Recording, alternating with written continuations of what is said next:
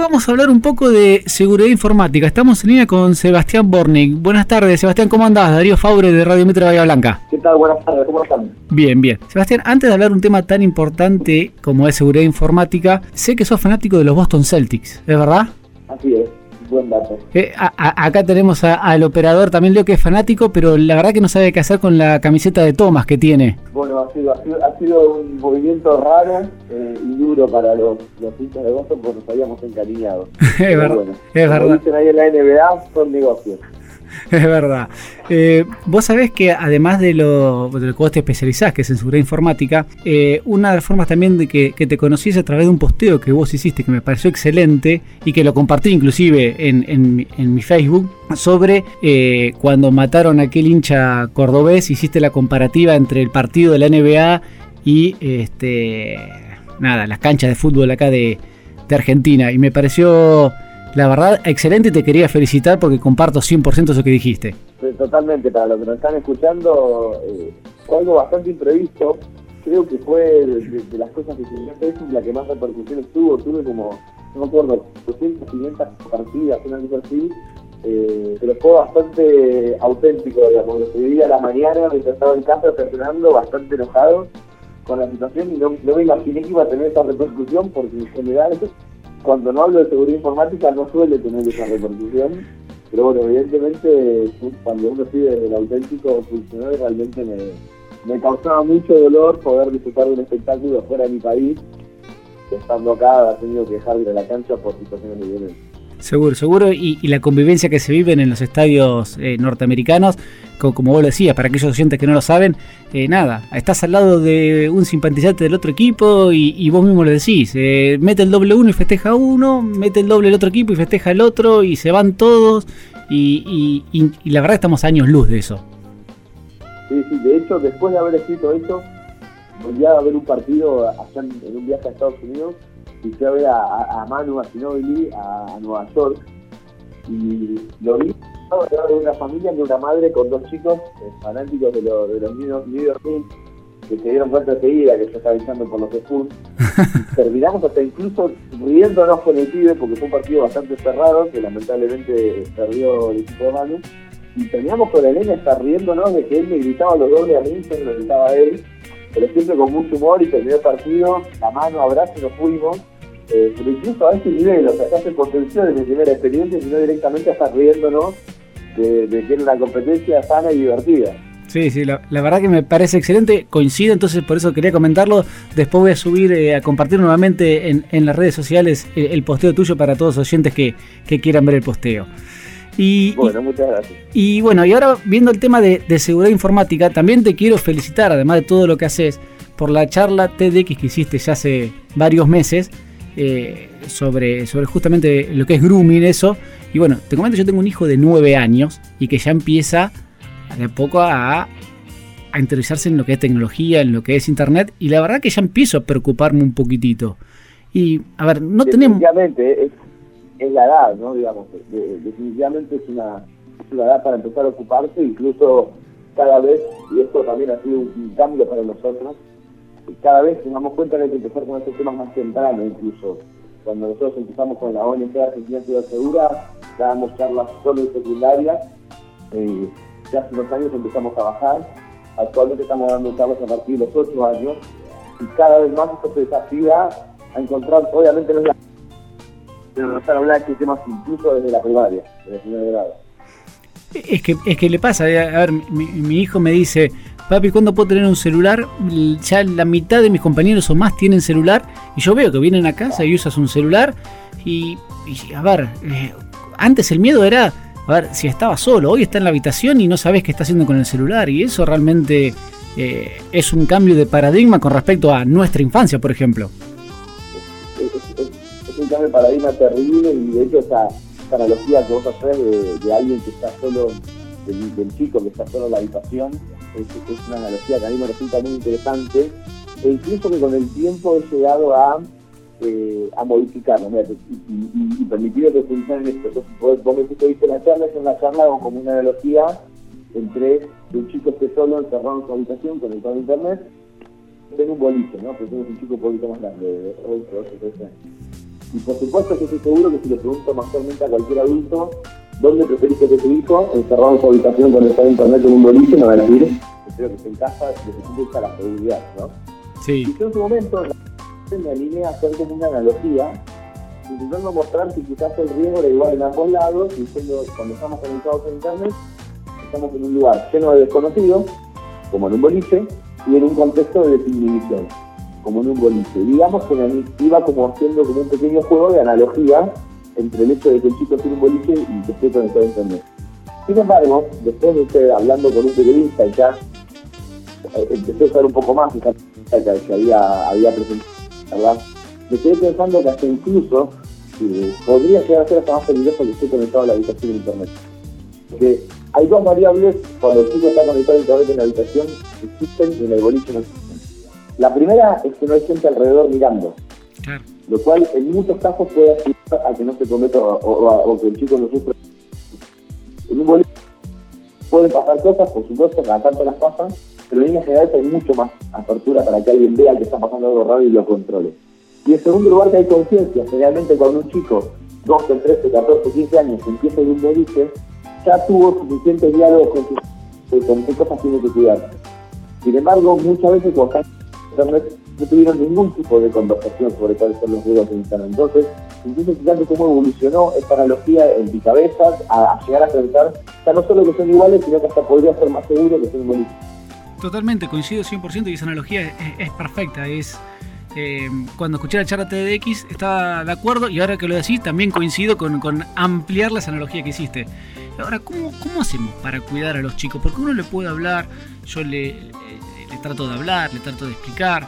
Eh, a un chico de 9 años a veces no es tan sencillo, por lo menos para mí. Eh, pero bueno, a ver, ¿cómo hacemos para que ellos realmente dimensionen el riesgo que conlleva Internet? O sea, a ver, los beneficios ellos lo saben y todo el mundo lo sabemos, pero los riesgos, ¿cómo hacemos para transmitírselo y para que estén atentos? Bueno, a ver, me, detengo en dos cosas de tu pregunta, o mejor dicho, me detengo en una y después vamos a la respuesta, que es, la, primera variable es que nos resulta difícil hablar de Internet nos resulta difícil por temas que son ajenos a la tecnología, que es que la tecnología pone a los chicos en contacto con situaciones que, digamos que no estábamos acostumbrados o que no estábamos preparados, como la exposición a contenidos sexuales, a violencia, que digamos, como adultos, eh, uno estaba, esperando hablar de chicos cuando son más grandes, y nosotros vemos mucho esta problemática. Decir, no, yo, voy a hablar con mi hijo de sexo cuando tenga 13, 14 años, no sé.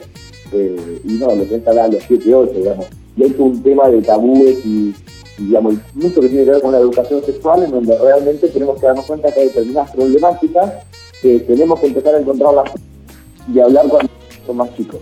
Y por supuesto que esto no es un tema de solamente tabúes culturales, digamos, esos, esos, culturales tienen una lógica, digamos, de hecho, sigue más lejos, uno de los temas que la tecnología a foto, eh, la analogía, o, no, encuentro la palabra, pero cuán sincrónico era cuando nosotros como adolescentes empezamos a, vernos expuestos a contenidos sexuales, ya sea desde la palabra, en el diálogo, respecto a cómo está nuestra biología. O sea, si yo pienso, cuando como adolescente por primera vez empecé a pensar en sexo, en sexo no sé, pude ver una, no sé, una foto de una mujer desnuda, lo que fuera, era más o menos estar preparado para tener sexo.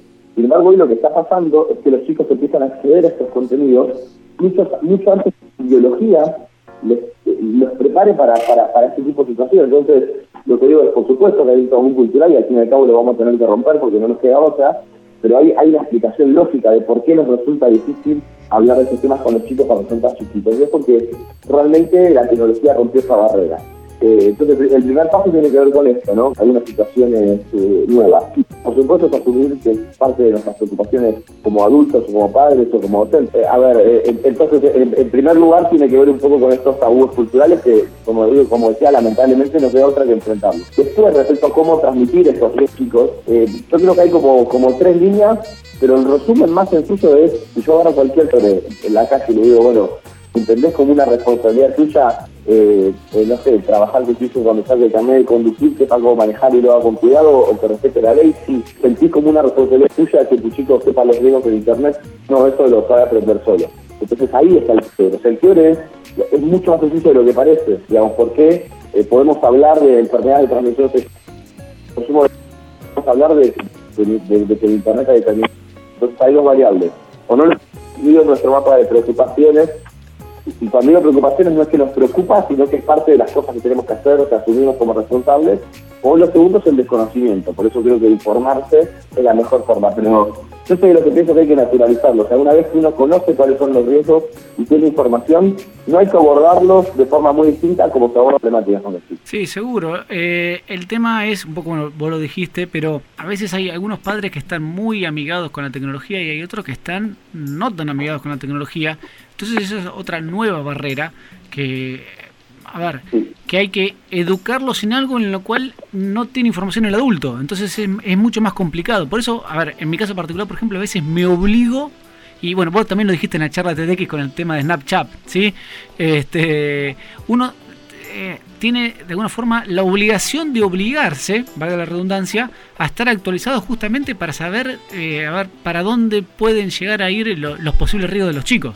Sí, sí, sí, totalmente. O sea, hay, hay ahí, yo creo que en el fondo me quedo con la última palabra que dijiste. O sea, me parece que en el fondo lo tenemos que entender como una obligación, pero para mí, para mí es importante sacar que, entiendo, ¿no? Estoy pensando, vamos, entiendo esto de que los padres muchas veces no, no, están amigados, hay que amigarse un poco más con la tecnología, o sea, yo creo que ya no es una opción. Algunos padres me dicen, es difícil, yo digo, si tuviera una, si tuviera una receta más fácil se las daría, pero lamentablemente hoy este es el camino, ¿no? Eh, hoy este es el camino, digamos. Hoy, me te un ejemplo súper trivial, pero mi familia, mis tíos viven afuera del país, ¿está bien? Entonces, eh, cuando, cuando apareció la banda ancha, internet, el Skype, eh, mi abuelo aprendió a usar el Skype para poder comunicarse con sus hijos y con sus nietos, ¿no? y seguro que les fue difícil, pero lo que estuvo claro era que había una motivación de decir, bueno, la mejor forma de comunicarme hoy con mis hijos y mis nietos es esta, entonces el hecho de que era difícil eh, dejó de ser una barrera y. Entonces, yo creo que el hecho de que es difícil no es el problema en sí, sino de que no estamos comunicando lo suficientemente bien cuál es la motivación de esforzarse y amigarse con la tecnología. Y, bueno, y por otro lado, siempre le digo a los padres es amigarse con las tecnologías no significa convertirse en un millennial, no significa estar sacándose el piso del día o, o, tener lista o tener Snapchat. Significa estar más cerca, entenderla mejor. Entonces, para mí también es importante, digamos, no hace falta que hagan que hacen los chicos de las redes sociales, pero sí tenemos que estar un poquito más cerca, entenderlo un poco mejor, un poco más amigable. Sí, sin, lugar a dudas, sin lugar a dudas, porque, a ver, y, lo que yo te decía al principio, tengo un, chico de nueve años y yo veo que eso lo comparten todos los padres y a veces el tema de empezar a hablar, por eso cuando vos arrancaste la nota diciendo que vos ya eh, se empiezan a dar charlas en la primaria, está muy bueno porque todos los padres están a ver dónde está el límite dónde no está el límite del uso del celular, principalmente, porque antes también, hace un par de años, era la computadora y uno ya lo tenía, a ver, por lo menos lo tenía en el, en el comedor y vos podías ir viendo lo que estaban viendo, pero ahora lo tienen en la pantalla del celular en cualquier lado y el riesgo es mucho más grande. Totalmente, totalmente, hay, es como que esto es muy y también es importante destacar eh, vos hablabas del celular, es importante destacar que tampoco que en todo tenemos las recetas, estamos, estamos hablando de una problemática muy nueva, el otro día estaba dando una charla eh, y, le decía, nosotros hoy estamos haciendo las buenas prácticas, pero esto, esto es una problemática nueva, o sea, yo pienso en las drogas, un montón, digamos, de, riesgos para los adolescentes, y estamos hablando de años, estudios científicos sobre estas problemáticas, mientras que vamos a la seguridad informática a los riesgos de Internet estamos hablando de bastante nuevo, entonces es cierto que muchas cosas las estamos desarrollando. Todavía no tenemos 50 años de estudios que te van a marcar que si te das a los 9 pasa algo, si lo das a los 10 y medio pasa otra cosa. Entonces, también es una realidad, digamos, que nos, toca enfrentar, que es que nosotros estamos viviendo ese cambio eh, sumamente probada o sumamente, no sé, científicamente comprobada. Sebastián, te queremos agradecer muchísimo por esto esta clase que nos has dado, así como das clases a, los padres, nos has clase, nos has dado clases a nosotros. Así que nada, mil gracias por estos minutos que nos dedicaste y, suerte para la temporada de los Celtics de este año. ¿eh? Nosotros lo de los Spurs eh, vamos a estar por la otra conferencia también haciendo pelea. Dale, dale, muchísimas gracias. Ah, te voy a hacer dos salvedades si me permitís asesorar. La primera es que yo soy bahiense, por lo tanto, más allá de, que soy hincha de los Celtics, eh, al menos mientras Manu siga jugando, sigo a los dos equipos en la NBA y tengo mi corazón puesto ahí. En San Antonio. Sí, sí, sí, porque soy bahiense igual, igual que ustedes, así que lo, llevo en la sangre. Y por otro lado, sí me gustaría destacar para, para los que nos escuchan que si Argentina Ciber Segura tiene un equipo de voceros en Bahía Blanca, por lo tanto, si hay padres o escuelas que nos están escuchando, se pueden contactar con nosotros, estamos dando charlas en Bahía Blanca. Buenísimo. Eh, ¿Cómo se pueden comunicar los padres, eh, Sebastián?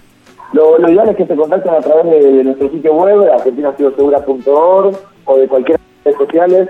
Eh, voy a ser muy sincero, hay un correo electrónico para, para pedir charlas a Bahía Blanca, pero no lo recuerdo en este momento.